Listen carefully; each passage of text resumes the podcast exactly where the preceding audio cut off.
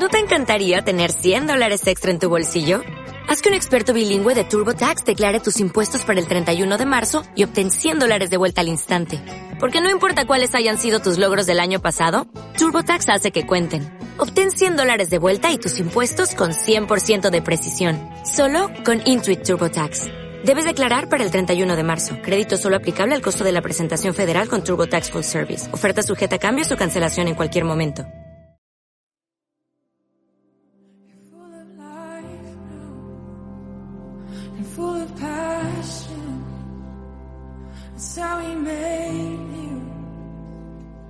Let it happen. You're full of life and full of passion. That's how we made you. Just let it happen. You're full of life now. You're full of passion. That's how we made you. Just let it happen.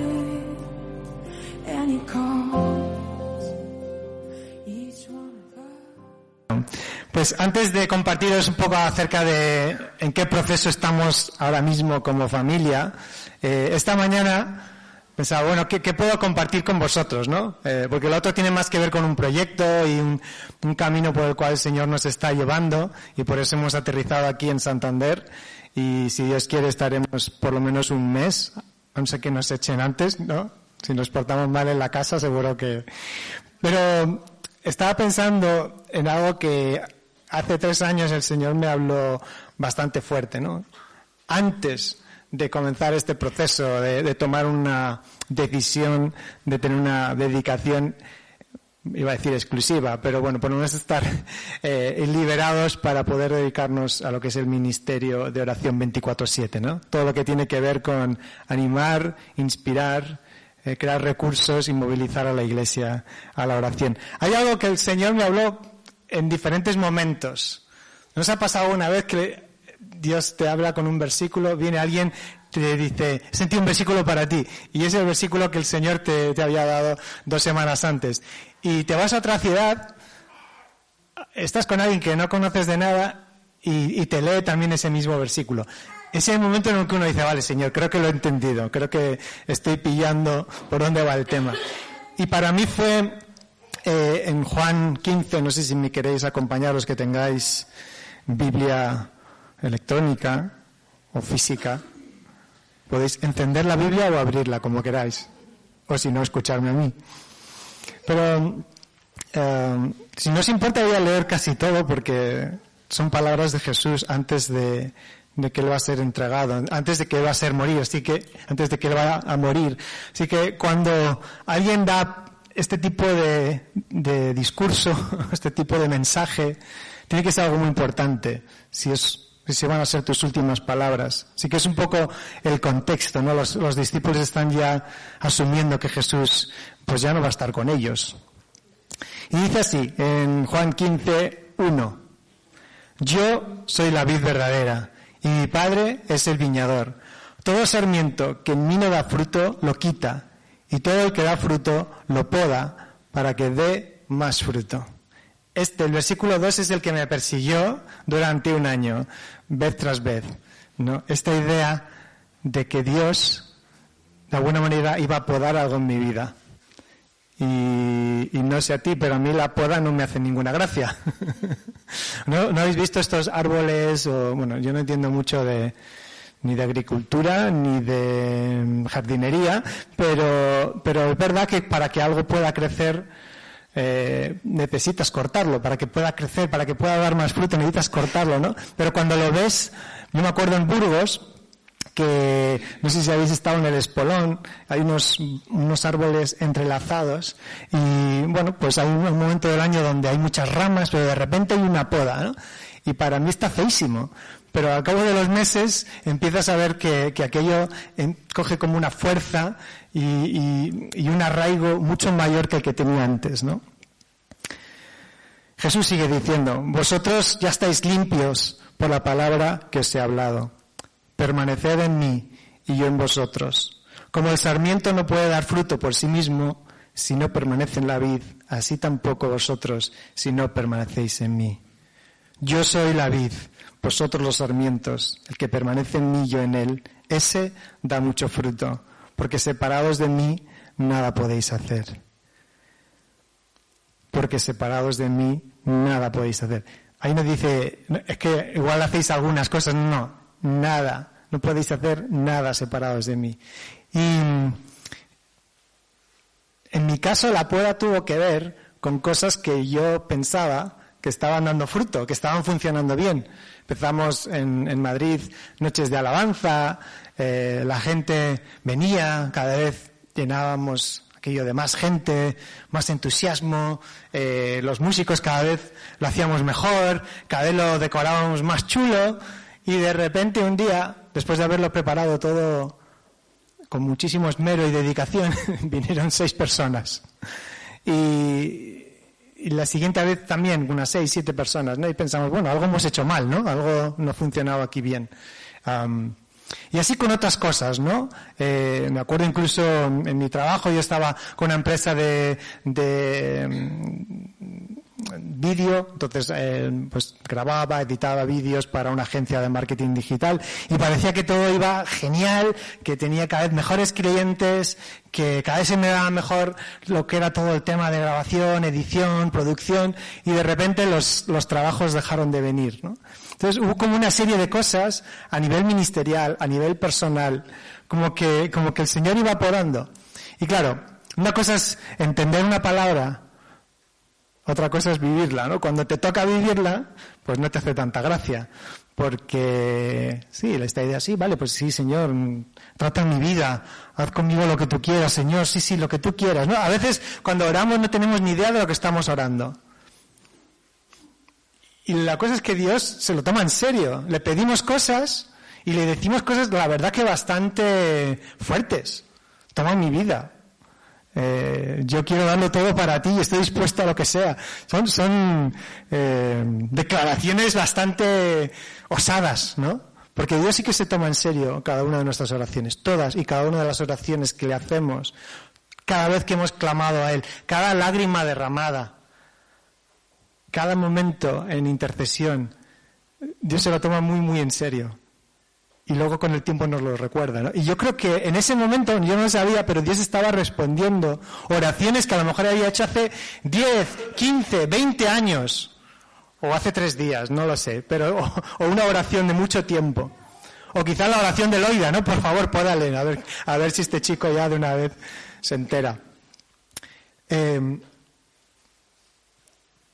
y en ese momento de la poda, que, que sientes el dolor de que algo se pierde, de que algo se desprende de tu vida, tienes dos opciones, o culpar a Dios y decir, mira lo que me has quitado, mira este ministerio que, yo tenía, que era para darte a ti gloria, que era para dar a conocer a otros acerca del Señor, de, tu amor, de tu gracia, de tu perdón, y, y, me lo has quitado, y ahora de repente me quedo aquí solo. Pero sabéis una cosa, a Dios no le interesa lo que hacemos, no le interesa tanto lo que hacemos. Le interesa, pero no le interesa tanto lo que hacemos, sino lo que somos, ¿no? Alguien dijo que Él no nos hizo a seres humanos, nos hizo, nos hizo seres humanos, ¿no? Por algo será, porque está más interesado en el ser que en el hacer, ¿no? Y en medio de toda esa poda, hay algo que yo percibí del Señor. Mm, en mi caso, no, trata, no se trataba de que estos eventos de alabanza, de oración, fueran un éxito, no se trataba de que de repente eh, a, nivel laboral pues me fuera todo tan bien con estos clientes tan geniales. Eh, ahí no estaba realmente el éxito. El éxito tenía que ver con el carácter, el éxito tiene que ver con la madurez, el éxito tiene que ver con la perseverancia, el éxito tiene que ver con comprometerte a hacer lo que le has dicho al Señor que vas a hacer.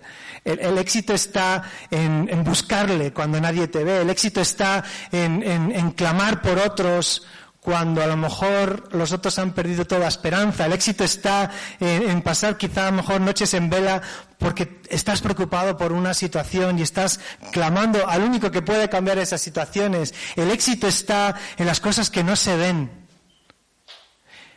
Cuando Samuel era, ¿no? Que, que fue a buscar entre los hermanos de David. ¿No? Era Samuel, sí. A ver que la memoria bíblica a veces se me va. Sí, Samuel. Eh, profeta Samuel está buscando este próximo rey para Israel y seguramente que por la apariencia humana hubiera elegido al más alto, al más guapo, al, al que tenía pinta de más guerrero. Sin embargo, cogió al que al artista, al rarete, vamos, al, al, que de alguna manera mmm, nadie hubiera visto como el futuro rey. Y algo que me gusta en David es que él realmente no estaba cómodo en el momento que le pusieron una armadura, no estaba cómodo con la armadura, él era el mismo. Y a lo largo de, de, su vida ves cómo Dios le usa, porque al final era el mismo. Y Dios usa esa sencillez. Y en él sí que había un corazón de guerrero, había el corazón de un artista, había el corazón de un pastor, había el corazón de alguien que Dios vio en lo secreto, pero que usó, ¿no? Y de hecho es, eh, Jesús viene de su linaje, ¿no? Y yo, mientras estábamos orando y hemos cantado al principio que tu amor no se rinde, hemos hablado de que, eh, que Jesús es capaz de dejar a 99 ovejas para ir a buscarte, eh, hemos clamado al final al Espíritu Santo, ¿no? Que, que ese fuego en nosotros nos lleve a, contagiar a otros, a vivir una vida que realmente es eso, es una vida. Porque yo veo a muchos cristianos y digo, madre mía, si tú tienes vida, lo encuentro más vida en un cementerio que en ti, ¿no? O sea, si tenemos vida, eso es algo que no lo podemos callar, no lo podemos ocultar, ¿no? Y, y pensaba, pensaba en mí, pensaba en vosotros, pensaba en esta noche, ¿por qué estamos aquí? ¿No? Que nunca he estado más contento de estar en Santander, porque en Madrid hay 43 grados. Sí, que siempre estoy contento, pero es que sido una, un motivo de alegría grande, ¿eh? Pero ¿por qué estamos, por qué hemos decidido venir aquí y, y orar juntos? Y, y ahora escuchar pues lo que yo voy a decir. ¿Por qué estamos aquí? Con todas las ofertas que hay fuera, ¿no? Pues estamos aquí porque nos va la vida en ello. Y punto. Porque separados de Jesús nada podemos hacer. Pienso, no sé, que fe y vida podría tener 100.000 comunidades, que, que hubiese 80.000 impactos, que en términos de éxito humano esto fuera la leche, ¿no? Y sin embargo no estar permaneciendo en el Señor, no estar conectados con la vida verdadera. Es muy fácil eh, caminar en, el activismo cristiano, es muy fácil hacer cosas y actividades, es muy fácil montar eventos, es muy fácil, um, no sé, animarnos y, y motivarnos, pero lo que no es tan fácil es permanecer en. Y para mí esa fue la poda, porque el Señor me dijo, quiero que permanezcas en mí. Y para un activista como yo, que me encanta hacer cosas, que casi desde los 16 años he estado involucrado, eh, muchos conocisteis Comisión, Contracorriente, y, luego cuando eso terminó nos metimos en 24-7 y hemos hecho mil cosas, pero al final Dios no ve todo eso como un éxito, ve que mi vida ha sido podada y lo que queda de podar para que dé fruto y dé mucho fruto. Y os digo una cosa, no van a ser las estrategias, no van a ser, no va a ser lo bonito que decoremos esto, no va a ser lo guay que sean las canciones, van a ser vuestras vidas. Somos cada uno de nosotros, cada uno de nosotros somos misioneros ahí donde estamos, ¿no? Todos tenemos una misión, todos tenemos un propósito, todos tenemos un ministerio. A veces pensamos, no, es que si yo no llevo, puedo llevar la alabanza o no puedo predicar, entonces yo no tengo ministerio. Mentira. Eso no está en la Biblia por ningún lado. Todos y cada uno de nosotros tenemos un regalo de Dios para compartirlo con el mundo. Pero es importante permanecer en él. Y eso es lo que sentía en mi corazón. No, no, tenía muy preparado, pero eh, me rondaba esta idea de compartiros parte de mi viaje, ¿no? Como yo creo que el Señor todavía sigue tratando estas cosas en mi corazón, porque em, yo os confieso que, y más cuando eres artista o te, mueves en este mundo, es tan fácil alimentar el ego y es tan fácil mirar el éxito como la sociedad lo ve, que, que, empiezas como a, pintar de espiritualidad y de religiosidad lo que haces. Pero luego honestamente dices, está buscando el aplauso, está buscando el reconocimiento, está buscando que me, que me pasen por detrás la mano y me digan qué majo eres. He estado más preocupado por agradar a los hombres que por agradar a Dios. así que dejaros con este pensamiento. Yo no sé tu realidad, sé la mía, sé lo que me toca a mí. a veces cuando escucho a ciertas personas digo, ah, ¿tendría, tendría que hacer lo mismo. No coge el principio, coge la inspiración y aplícalo a tu vida, porque las realidades de cada uno son muy distintas, ¿no? Aquí somos, no sé, 40, 50 personas, pues hay 50 realidades y Dios tiene un plan para tu vida ahí donde tú estás.